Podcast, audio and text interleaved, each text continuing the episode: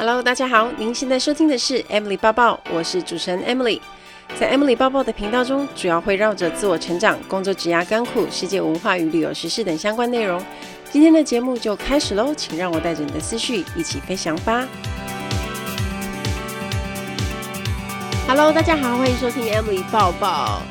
今天的节目好开心，又邀请到美女空服员。我们节目每次只要有空服员，收听率都很高，而且很多人常常在说，啊、空服员这个工作好像就是一定就刚毕业，然后飞个几年啊。当你要结婚生子的时候，你就要退下来，不能飞。我今天就是特别邀请到一位，他历经身份的转换，然后还飞了很久的一位。辣妈空服员来破除大家的 迷思，让我们欢迎 Gio。Hello，Hello，大家好，我是 Gio。然后我同时我也是烂泥妈妈，对，对，跟大家讲一下，他有在经营粉丝团，叫做“烂泥妈妈的重生日记”。那今天就要来跟大家讲，他是 为什么会 叫自己烂泥妈妈？他对，很跳痛。其实最近也开始有人会问我这个问题，因为跟我。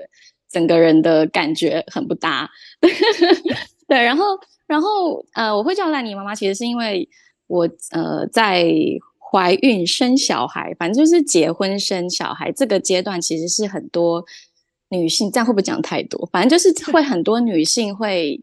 经历忧郁啊，或是什么样的一个阶段，嗯、那就是我也不例外，因为我就是没有后援的家庭嘛。那其实我老公工作也比较忙，所以有段时间就是我是非常忧郁的，然后就是曾经也一度怀疑说为什么要结婚生小孩，而且再加上空服员这个身份，那。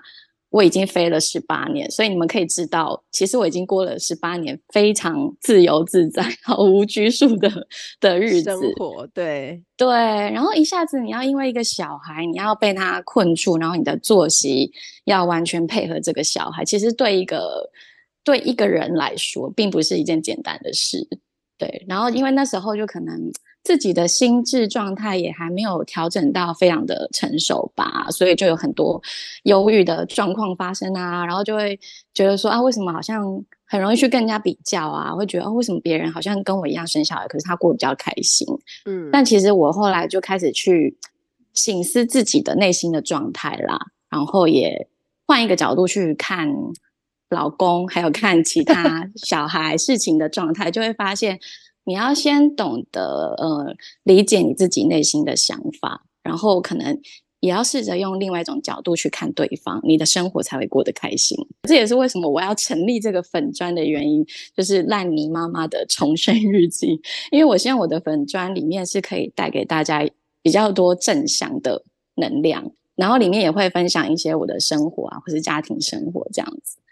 好哟，而且刚刚就有说他飞了十八年，嗯，所以其实我要叫他姐，他非常的资深。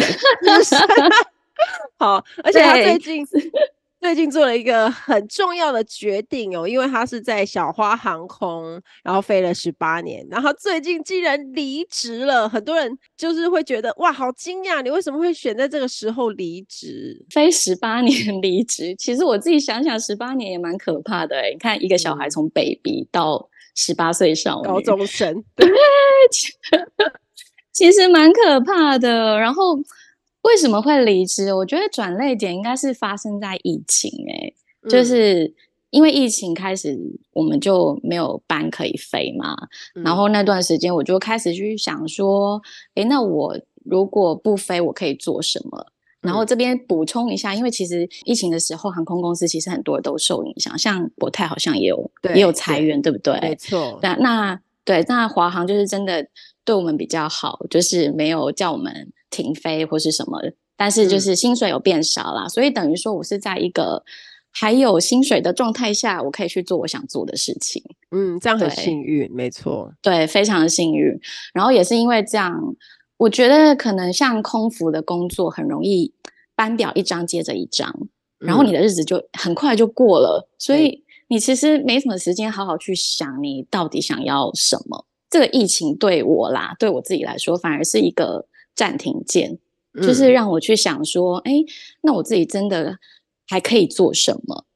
对，然后那时候就开始想说，哎，那我喜欢拍照，然后也喜欢分享，那不然我就来认真经营我的粉丝页好了。所以就从大概两年多前，嗯、刚好是 Emily，我记得那时候 我离职了，对，那时候你还出了一本书，叫什么啊？比比泪比泪水 更美的事，对，对对对对对对对对对。就是从那时候开始，然后我就其实我之前就有就知道 Emily，然后只是那时候刚好 Emily 又出书，然后可能比较比较常曝光，然后我就开始 follow 他的 podcast 啊，然后就就开始，我我觉得你的 podcast 算是我的精神粮食，就是快要撑不下去的时候，赶快打开听，哇，点开来看，对对对对对，火起来火起来，对。那时候就是就是想说啊，开始写文章干嘛什么？可是其实像做 KOL 这种这件事情，其实是非常需要坚持、跟耐心还有毅力。当然，没错，因为这就是需要花额外更多的时间。因为你一般的工作还有朝朝九晚五，可是你如果在网络上经营自己的事业是没有的，嗯、你就是常常要一直挂在上面。嗯，对，而且是你要自发性的。对，就是没有人会去逼你。对反正就是因为这样嘛，就开始想说，哎，那我来经营我的粉丝专业，那就越写越有兴趣，然后也开始好像有一些厂商有注意到我，然后就有增加我自己的信心啦，就觉得我可以可以继续做下去，然后我也很开心的在做这件事情，所以离职其实就是因为疫情吧，我觉得它是我的一个一个怎么讲？助力吗？或是转捩点这样？嗯，对。而且其实很多人在华航肥都是可能会想说，哎、欸，可以一路这样飞到退休啊，嗯、因为就是这样舒舒服服的，然后也也都很稳定。那十八年，我觉得我十年其实都已经很长，而十八年又是几乎是在一倍。你要离职之前，你有一直在告诉自己一些什么心理建设吗？或是你有一直在那边就是犹豫反复的想这件事吗？哦，老实讲，我大概第七年我就有职业倦怠。嗯，对，因为我觉得航空界好像有一个有一个波动起伏吧，大概第五年、第七年、第十年都会是一个离职潮。对对，因为呃，其实空空服员这个工作，它的被取代性蛮高的，它的工作性质就是重复性很高。那你可能。连续好几年都是在做一样的事情，你会比较不容易在里面找到成就感。是对，没错。对，我也常常跟那个，因为很多人都以为说，哦，空服员好像哦，每每次不一样的航班，然后碰到不一样的客人，好像很新鲜。事实上，他的工作形态是这样，没错。嗯、可是大家要知道，你在飞机上做的事情，其实是每一天也是一直重复，一直重复。对，有时候你会觉得。自己很像机器，然后某一个 moment，比如说看到卫生纸就想把它折一下，就是，然后台面脏脏湿湿的就想要擦一下。我上次去搭长荣的时候，我进去厕所，我我就看一下他的台面，我说：“哎、欸，顺便帮他顺便擦一下。”对 对，就是你知道坐久会有这种很很习惯性的动作，对对。但是因为就是我们每天做的事情就是这些嘛，所以其实。嗯你到后来真的会有一点点，好像是公务员还是什么，也不是说公务员不好啦，对，对不起，就是 就是 多少人梦想当公务员，就是重复性比较高啊，所以相对的成就感就变少了。那你一开始进去应该也没有想过会飞这么久吧？你应该是就是也是刚毕业就进华航吗？哎、欸，对耶，我是毕业那年就进华航。天哪！然后其实我我疫情前我我从来没有想过要离开耶，嗯，因为这个工作它就是很稳定，然后公司也不会倒。以华航来说啦，不会了，不会的，对，公司真的不会倒，嗯，因为国国家还需要我们偶尔出一下总总统专机什么的，对对对，就是公司不会倒啊，然后你就在里面可能安安分分的，就不要出什么大大祸大问题，不要闯大祸，其实。是很可以飞一辈子的，但我觉得主要是你有没有，嗯、呃，有些人可能是因为金钱的关系、压力嘛，就不得不有拥有要有这一份收入，嗯，对，所以我那时候没有想很多，是因为我觉得我可能还没有，呃，真的去思考说我自己想做什么，然后就就继续待着这样，因为有有就有薪水来啊，也蛮稳定的啊，嗯、就是。就就这样继续飞下去。对，那你那时候碰到要结婚，然后要生小孩的时候，应该是一个坎张，应该你会突然觉得说、嗯、啊，那我现在要飞，然后那怀孕的时候就要转内勤嘛，对不对？那你那个时候是就是公司是会让你直接帮你们排在一个部门吗？还是有什么特别的安排？以华航为例，我不晓得其他家怎么样，但是以华航为例的话，就是你如果是怀孕，你可以申请因孕留停，就是你可以直接留停，不要工作。嗯，然后你也可以申请去当孕妈妈。然后所谓的孕妈妈，就是她会分配到公司不同的单位去做一些内勤打杂的事。然后我那时候就是被分配到货运处。然后就是像上上班族那样，就是一到五，然后去打卡，然后帮他们 K K 表单啊、订订便当啊之类的，这样。然后就是薪水，薪水的话，可能就会变成你没有没有飞行加急那一部分。哦，就是地面的薪水这样子。对对对，领地勤的薪水这样，就其实是一个蛮不错的福利。哎、欸，不错哎、欸，你想留停也可以，然后你想工作的话也、嗯、也 OK，反正就是会给你一个比较没有那么辛苦的体力工作，就是大概对对文书类的。文书，嗯，对，没错没错。后来就是生小孩之后啊，就是你开始又要恢复，你知道，就是要飞行了，那又一边顾小孩，又、嗯、一边飞行，有没有很爆炸？哦，这半年真的是蛮爆炸，很容易发生家庭纠纷。没有啦，因为以我为例，我真的是没有无后援家庭，就是所谓无后援家庭，就是我我自己的爸爸妈妈跟老公的爸爸妈妈都不在身边。嗯。那因为我小孩还小嘛，现在才五岁，还在幼稚园的阶段，嗯，所以他是就不能一个人放他一个人在家，所以我们两个一定势必得有一个人要嗯负责他的生活起居那些。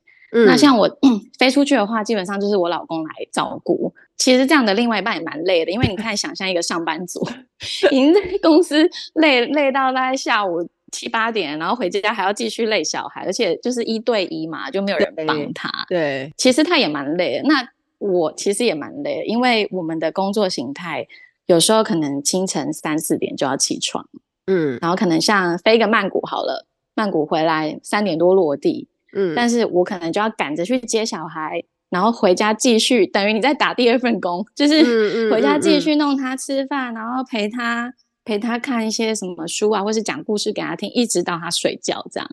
其实对空服员来说，真的也是蛮累的。天哪，然后隔天又要飞。对，常常是这样。隔天一个大早班，就给你一个四点报到、五点报到的。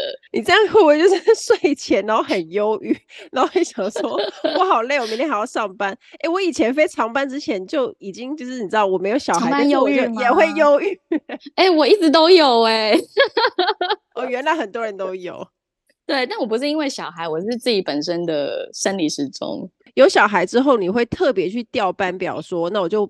尽量不要飞长班，都飞那种比较短班的过夜班来回这一种。我会耶，但是第一是因为我我其实没有那么爱。后来啦，就是你知道飞久了，就 会对于觉得飞长班很累，尤其年纪又大了，就会觉得熬 熬夜这件事情还还蛮蛮耗损身体的。对，然后所以后来其实我也不太飞长班。那有小孩之后就更不会想飞长班，嗯，都会尽量把它换成。当天来回，或者是两天过夜班。题外话补充一个，就是其实很多我身边的妈妈空服员，他们是非常爱飞过夜班的，因为可以逃离小孩。对，因为只有你在外站睡觉的时候，才是真的一个人睡觉，不会有人踢你。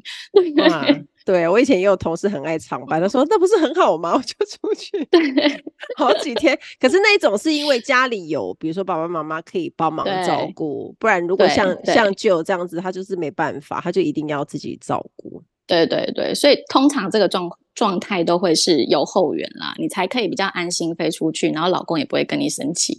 而且你老公还要工作，他一定也是很厌世。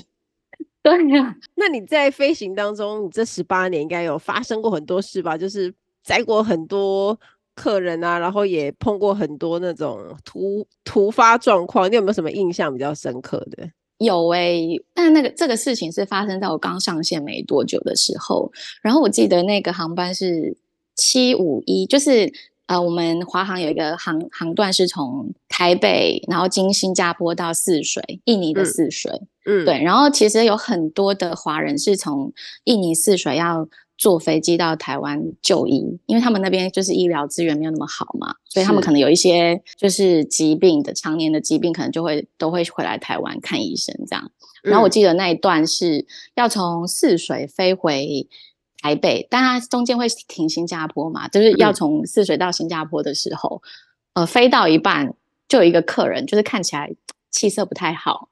对，就有一点脸色苍白这样，然后我那时候是小菜菜，所以也也不知道，就是也不知道这个事情会会发生到什么地步这样。对，然后后来后来大家就开始送餐啊，干嘛什么的，然后就有人说，哎，不对，他的嘴唇有点发紫了。嗯，然后后来就好像发现他真的不太对劲，因为没有好像没有呼吸。是，然后后来就就有一个呃比较资深的大哥就去帮他做那个口对口的人工呼吸。哈，对，已经严重到这样。嗯、然后最后呢，呃，人工呼吸之后就是一直没有救回来的样子。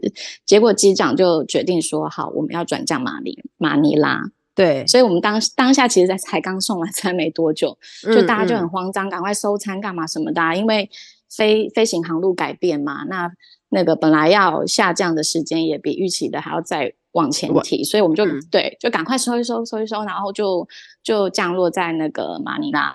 然后那时候到了之后，就开始就有那个医护人员，就是抬着担架上来这样，然后把它运走。嗯、对啊，然后是一直到呃我回到台北，好像隔两天公司就打电话来了，然后就说哦，就是那一天遇到那个事情啊，然后那个客人后来就走了，然后就请我们去拿红包这样。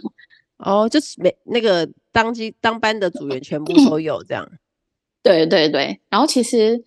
我现在回想起来，如果因为我现在一定就是那个比较资深的人，嗯，对，我觉得空服员其实要在飞机上遇到，我觉得我们最害怕的就是遇到这种很突然的状况，嗯，嗯，对，嗯，我觉得空服员真的也是很需要那种灵机应变的能力。对，而且你当时是小菜菜，你看到那个状况，你那时候心里的冲击应该很大吧？我想说，天哪，我才受训完，然后就是那时候学 CPR，没想到那么快就要用上。对，对，那时候就是真的很紧张，但是你知道，就是什么都不懂，然后也不知道可以帮什么这样，嗯、然后又看着、嗯、看着那个客人的脸色越来越不对，对，就其实心里面蛮害怕的。因为其实真的，我们受那么多训，其实就是因为在飞机上真的很多事情都会发生。然后你可能原本看到一个很健康的人，然后他可能突然就倒下了，或是他他就突然就是会很需要帮忙。所以我觉得真的是就像就有说临场反应，然后你真的是不能慌张，因为如果你慌张的话，嗯、你看你想想看，那机上其他乘客看到你在那边很 panic，他们一定更吓更 panic，对，他可能想说 怎么办？对啊，所以就是哎、欸，你知道连。碰到乱流的时候啊，就是不可对你也不能太慌张。对，因为 之前就是我也曾经听过那个，好像不知道是好像也是粉丝就分享说，他们有碰过，就有一个很严重的乱流，然后空服员就尖叫的很大声，然后 他就很傻眼。当然害怕是都会啦，只不过就是，嗯、只不过就是我们都要在机上非常注意自己的那个行为举止。对对对对对，对，因为你会影响到客人啊。真的，其实我们心里也很错啊，有时候。哦、对，你说 假设真的碰到什么那个晴空乱流，不是大家都吓死了？对啊，对啊，真的。还有台风天，台风天也好可怕。哦、对对对，其实我们都一边在走，然后我们就你知道台风天那个在晃很大力嘛，然后我们不是在客舱走，然后就这样抓着，然后一边走，但是就是心里那个上上下下，就其实也蛮害怕的。没错，没错。哎、欸，那你们公司会学姐学妹制严重吗？哎、欸，我觉得以华航来说，算是不太严重的的公司、欸。哎，因为我记得我刚上线没呃刚上线的那阵时那段时间，有很多是长荣过来的、嗯，然后他们就会说：“哇，我们在这里好开心哦。”然后就开始说他们以前在长荣这样这样这样说的。对，然后在华航，我觉得真的就是比较像是姐姐带妹妹那种感觉。虽然该有的呃，就是长幼有序那些还是要有啦，但是比较不会有那种所谓真的很严重的学长姐制。那那工作气氛应该就很不错。嗯。呃，工作气氛来说，我觉得是都还蛮不错的。就是以以人人来说，人对人来说，对。所以你们在飞机上会叫彼此的名字吗？还是你就是叫姐姐姐这样子？对，叫姐跟哥，即使比你年轻，也是叫他姐。啊、为什么？他会不会觉得很委屈？不会啊，我觉得开心就好了，没有了。哦，对，就是一个一个互称啦，互称啊，嗯、姐。对。那你们比较之前的人会需要就是在飞机上做比较多工作嘛？就比较主动去做多一些吗？我觉得还是有一个这个不成文的规定在，但是我我进公司十八年，可能有稍微有一点点一点点资格可以这样讲，就是我刚进公司的时候，其实那个世代的年轻人真的是比较会嗯自动自发的主动，就是怎么讲会替姐姐做些事情，是。然后我觉得现在现在年轻人不是说他们不好，而是我觉得他们比较有自自己的想法。嗯，就是那个风气跟感觉，其实蛮明显的，可以觉得有不一样。但是新进的同仁都还是蛮有礼貌的。嗯嗯，对。现在 新进的年轻人是，你可能叫他，他不见得会 做。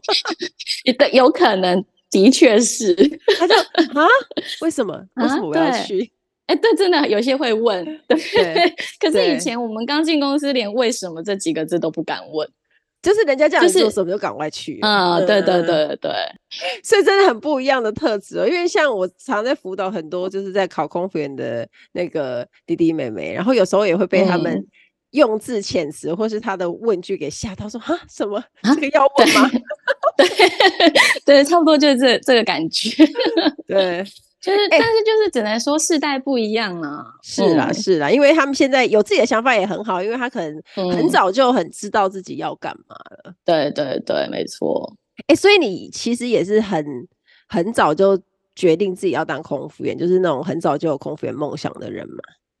呃，这一题就是只能说我就是那个传说中跟着朋友一起去考空服员，结果不小心考上的那一个。哇，你这个会很讨人厌。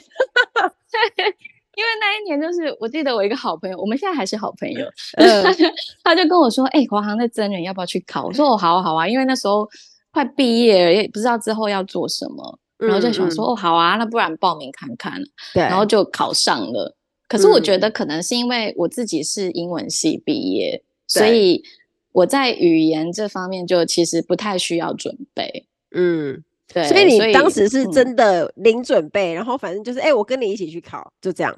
我觉得算是、欸，哎，是不是很讨厌？这一集的那个留言就开始说啊，好唱 秋什么的。好，可是真的是蛮多是这种，因为可能一开始本来就没有想那么多，然后他可能就是因为很轻松，保持着很平常心，然后也说，哎、反正没中就算了，反正我只是试试看。反而你在面试当中会有。更自然的表现，没错。而且我觉得可能跟你本身的经历，或是你比如说你大学这段时间经历过什么事情有关系。因为我大学的时候，因为我自己本身很热爱唱歌嘛，然后我大学的时候就去报了很多各大的歌唱比赛，所以可能那个东西对我来说就是一个上台的经验。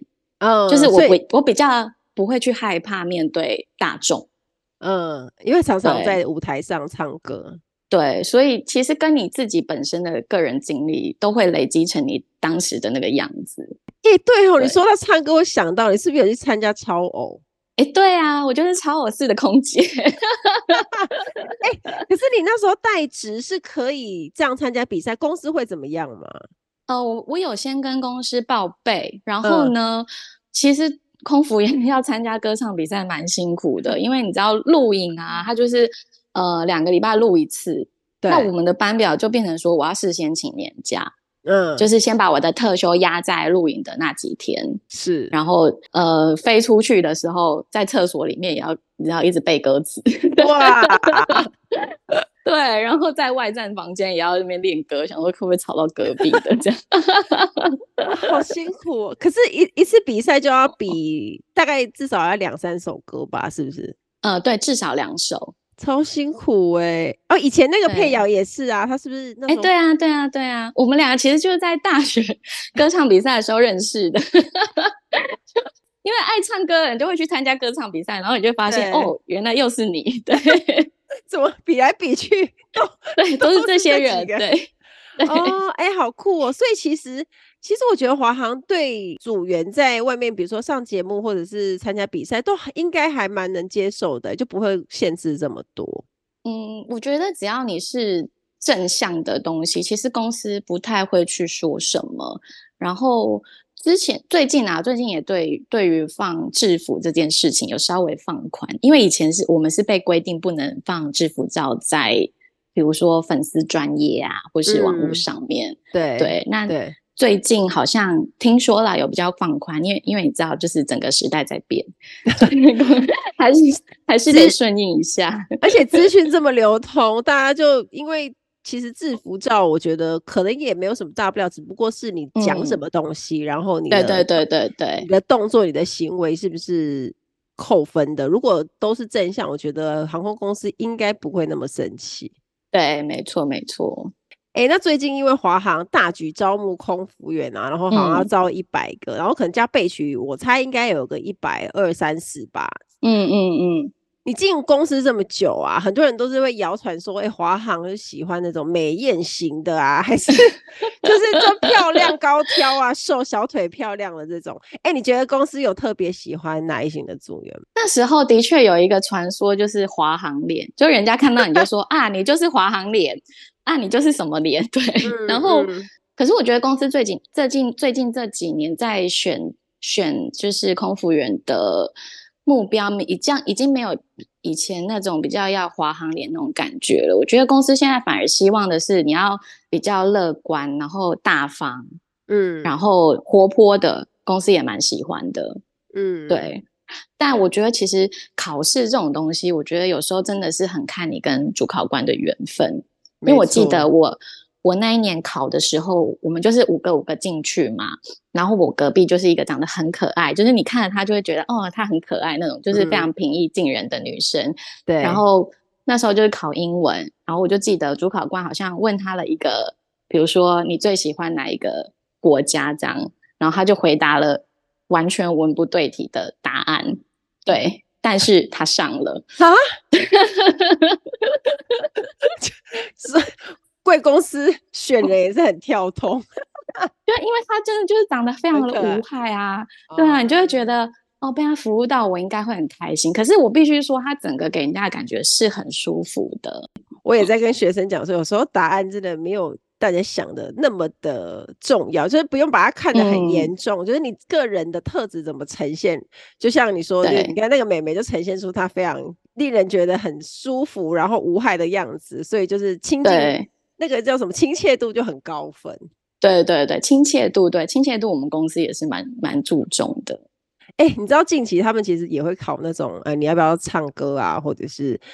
哦，真的吗？真的哎，华、欸、航的 考题一向很活啊，他们不是那种一定会问你说，哎、啊，你为什么要想华航，或者为为什么你会想当空服员？这种就是基本题，maybe 偶尔会出现、哦，可是他们近年来考的都是很多反应题哦，就是你哎、欸，现场大家要不要讨论个什么啊？哦、然后哎、欸，你会不会用台语讲一个东西？哎、欸，这个真的会考哎、还不错啊，我觉得蛮活的啊。对啊。而且就比较能够看出考生的临场反应啊。嗯，对对对对，没错。你知道今年今年报考有点出乎我意料，我本来想说应该是破万人那种，逼近万人，毕、嗯、竟已经三四年，累积三年，对，三年。然后没想到，其实好像也差不多才抓，媒体说大概近四千人报。对对，我觉得可能是不是？大家比较知道说，现在的空服员不像以前的空服员。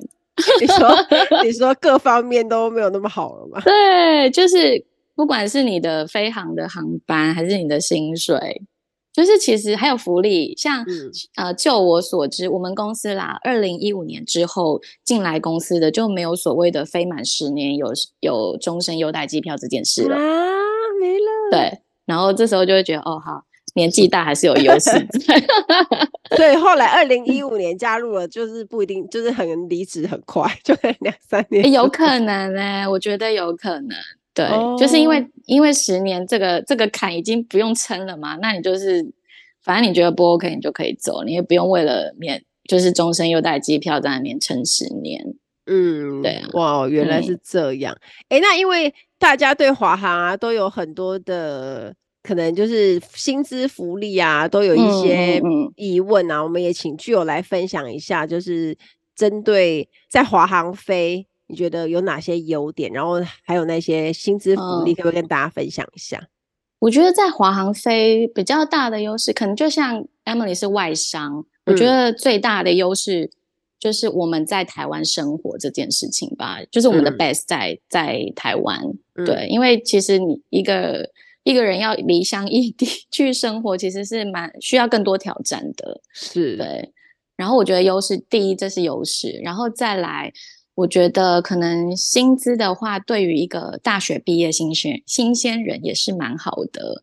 嗯、那像我们公司以新进的员工的话，因为他因为我们空服员的薪水其实要看你飞多或飞少。嗯，对。那基本上，呃，以现在正常的航班来算，一个月五五万是一定有。嗯，对，就是。如果你飞的稍微偏少的话，五万是有。那如果你拼命一点，就是飞到外站多一点，就是在国外过夜的时间多一点的话，可能也也有人可以冲到八万、九万。所以其实这 range 蛮大的，嗯、对，差很多哎。对，然后以我们公司现在在外站过夜，一个小时是五五块钱美金，已经涨了很多了。你。在很久以前那个年代才两块，对，我想说天哪，这两块是要怎么吃东西？然后我们那时候就会很羡慕国泰是不是直接发 餐费还是什么？欸、对对对对，我们是在那个外站直接领津贴，然后他直接给你当地的那个外币，然后我们可能就是算小时，然后过夜津贴这样一起给。我觉得以前我加入的那个时候给津贴真的是很大方。我们的津贴就真的，如果是跟其他航空比，就真的差蛮多的。我们飞一个欧洲，可能就是也个拿个一万多台币的津贴。哎，一趟欧洲四天吗？呃，可能呃两睡两个晚上，然后可能、就是、晚上一万多。对，那就是三天两夜的概念那种感觉，然后可能就停五十几个小时这样。哎、哦，那很多哎、欸，很多啊！我对啊，对啊。所以我就觉得，以前我们知道你们两块的时候，我们想说哈，就是公司在荼毒我们，两块大概一瓶可乐都 没办法买。会不会？我 说在外站得全部自己贴钱。对啊，真的是，所以哦，所以我觉得反而有一直飞花的会比没有在飞的时候还多，就存不到钱，因为钱都要花花在外在吃喝，因为没有办法 cover 自己的花费。对，但现在加入很好了啦，啊、一个小时五块这样子，其实大家普遍来说津贴就很高。对啊，然后就这就是基本薪资计算的方式嘛。然后像年假这些也都是，呃，你你反正你飞越久，你的年假就会越来越多这样。对，嗯、然后我觉得我我们公司其实也还蛮鼓励去在职进修的，但是前提是你的考绩要够好，所以、嗯、你可以去申请再去念书啊，或是。去国外念书那些都可以，然后就留职停薪，然后就直接去对对对对，那很棒哎，很弹性哎，对啊，其实我觉得华航真的是一个蛮人性化的公司，嗯，哇，就是在这边宣传之后，可能未来 华航招募的时候 double 更多人这样，对，那那机票嘞，优惠机票这个东西，哦，优惠机票的话，我们公司就是。会一开始会给点数嘛，像以台北、呃东南北亚这种短短航程来说，就是来回扣四点，然后新进人员我有点忘记是几点，好像是十点还是几点，反正就是所谓的免票，免票就是你只要付机场税跟叫什么税，嗯、燃料税吗还是什么？嗯嗯，就是很很真的很便宜，就比如说像台北东京可能就一千多块这么便宜这种。嗯，对，那这个点数的话，就是每年固定会给的。然后你也可以开外加的优待机票，那可能就会稍微贵一点，但也不会多贵啦，就是可能贵个两，比比如说一千，本来是台北东京是一千多块，那你可能开外加会是大概四千这样之类的。嗯，对，也是也是便宜啦。然后我不晓得有没有跟你们一样。就是可以开外加的机可以可以可以都都可以开。因为我们开国泰港楼然后国泰那其他的你们的我们也可以开只不过我们的上飞机的顺序就会比你们会不一样。对对对对都可以都算是我觉得这个算是空服员比较好用的福利因为你可以用便宜的机票虽然它就是乞丐票不过你知道也是价钱可以用。对对对。对，当你知道你买的机票是一万块跟一千块的差别的时候，你就会选择好，我等。对，对，但就是现在，因为大家都开始出去玩，就很难上去。这是真的，这是真的。所以最近有很多人就是可能去机场 stand by，然后又打包行李回家，这样也是很常发生。哦，很累。每当那个时候，就会讲说，哦，好想要，就是你知道，餐餐就买全额。没有没有啊！如果要买全额，就只能自己努力赚钱。对啊，对啊，对，加减用啦，加减用。对，还是可以 加减用。那如果爸爸妈妈呢，嗯、也会有嘛？哦，有直系的亲属都会有，父母亲，然后你生的小孩也会有，然后所以呃，大家就会说，你要记得要生完小孩才可以。全部的小孩都生完才可以离职哦。那所以十年之后，依照你的状况是哦，你离职，所以你跟你的小孩跟老公都还是可以继续用优惠票的。对，但如果我现在不小心怀孕了，这个小孩就没有优惠票，那就那就不要怀孕。结论是不是？为了机票，不过是蛮省的啦。就是其实如果这样出去旅游，然后顺顺的话，你机票其实就真的省蛮多的，差很多。而且我们公司还可以开商务舱的票。对对对，所以其实商务舱现在超贵的耶。我那天听我朋友说，嗯、呃，飞到澳洲好像就要八九万，是不是？啊、还是不止？反正超级贵的，几乎是以前的快要 double 了。那你们商务舱的票价也是算就是票面价的一两成左右吗？对对，就是有可能商务舱澳洲开起来好像才一万多块。嗯嗯嗯，嗯对，长航、哦、长航段的就会省很多。哦，那是真的很划算，所以这个算是蛮不错的福利。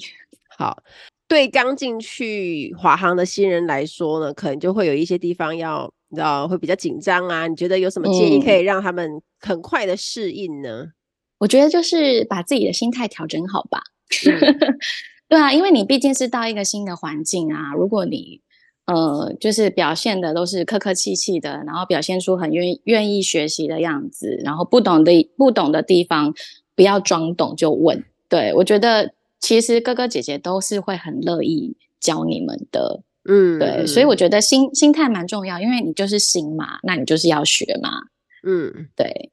你们公司应应该也是很注重礼貌的公司吧？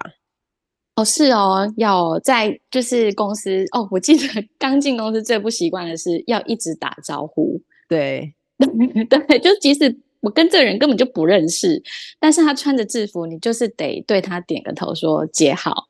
啊、uh，就你在在训练中心里面，然后看到任何穿制服的人说：“哎，姐好，姐好。”这样。对对对对对对，从以前就是这样子，现在应该还是会这样教。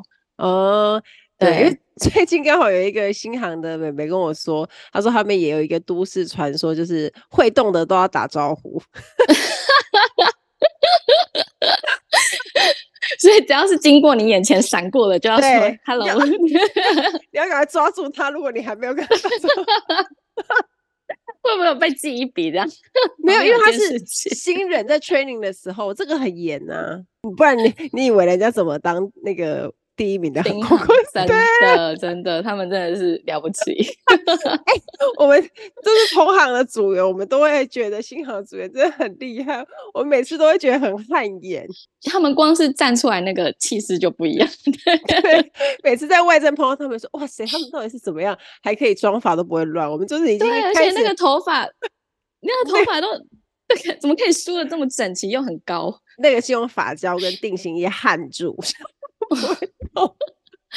对啊，就觉得哇，他们真的是超强的。对，所以就是很，所以我就觉得组员的话，我以前常爱笑说，你们不然就是当国泰的啦，不然就是 华航的啦，就是轻松。我们公司也蛮 free 的，对，就是不会去漂亮就好。对，欸、你知道你们还需要那种 landing，还要大家这样几乎都是要走在一起嘛？我看你们公司好像呃两个两个，我们公司是规定两个两个，嗯。我们都是自己走自己的，你说走一排吗？哦，没有，我们可能就是三三两两，就有些人在前面，有些人在后面，然后我们就是很 free 啊，就不会管这些，就会说哦好，那我们现在就是比如说往那个海关那边去，然后叫大家就是你知道就自己人有到就好了，对。所以你看是不是很轻松？真的，我们公司多的是非三十年以上的姐姐哦，真的。对啊，因为他们都是座舱经理什么的，可能就是动不动也不用到座舱经理，可能在商务舱的那个主要的商务舱姐姐，她可能我们说 senior person，她可能就已经是都二十几年以上了。嗯嗯嗯嗯嗯。哎、嗯，所以我的一我我有个英文问题，就是在国泰你们有没有所谓的几年才可以到商务舱服务这种事情？哦，我们是进来之后，从一般的 BC 当起，然后你只要服务在经济舱服务一年，你就要去受商务舱的训练了。哦，那跟我们公司还蛮不一样的哎。你们是要几年才能上升上去？今年开始公司有在年轻化，但我那一年进来的时候，我记得我是飞到第八年还是第几年才开始上商务舱的课。然后在我前面，对，在我前面的姐姐是大概飞了十几年才上商务舱的课。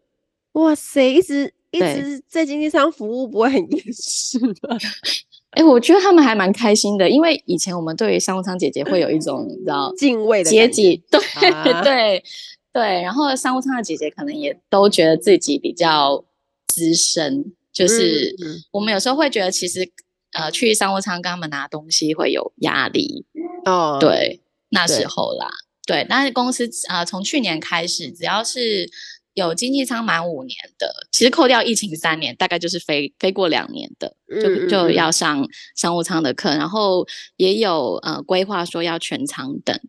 嗯嗯，因为我对我觉得这样好像是比较大家都可以上去服务，都可以交换。因为我们以前是你只要售完之后，然后就要看你的那个 ratio，就是哎，你做经济舱比较多还是商务舱比较多，嗯、然后做比较少的人就要上商务舱服务，这样子就是要轮流。哦，对啊。对可是我觉得全全舱的蛮好的，就是你就可以多、嗯、多了解客人不同的面相啊，或是服务流程不同的面向。对，而且是不一样的辛苦啦。虽然人变少了，嗯、但是服务流程多，那你要跟客人应对的机会多，然后可能对对对，可能遇到状况需要 处理的也会多，也会比较多。没错，对，而且你也知道有高级卡客啊，你看你们家就是翡翠、钻石，还有什么金卡会员都是非常 Paragon，对对对对，就是贵宾，对贵宾，都是贵宾。每一位都是贵宾。好，好了，我们来问一下 Jill，就是因为现在离职了，然后要创业了，那你、嗯、你主要是想做什么东西？就是除了 KOL 之外，你现在目前也有在做其他的东西吗？嗯，我觉得主要就是自媒体吧。然后像我最近。就是后后来就开始有渐渐在开团啊，或者是接一些业、嗯、业配。那其实我刚刚也跟 Emily 私聊说，我也蛮乐意去 分享 空服的生活，因为我我自己本身就是一个蛮爱分享的人。然后我觉得，如果说你们可以从我的身上就是得到一点经验，或者是有一些什么建议，让你们去把事情看得更清楚，我觉得我我会蛮开心去做这件事情。嗯，对。哎、欸，那你在这边就是你十八年离职，然后要自己做自己喜欢的事情。那你觉得你在空服员当中这十八年有没有学到什么是你真的觉得是非常的有用处，然后对你后面要做的事情，你觉得这是很大的帮助的？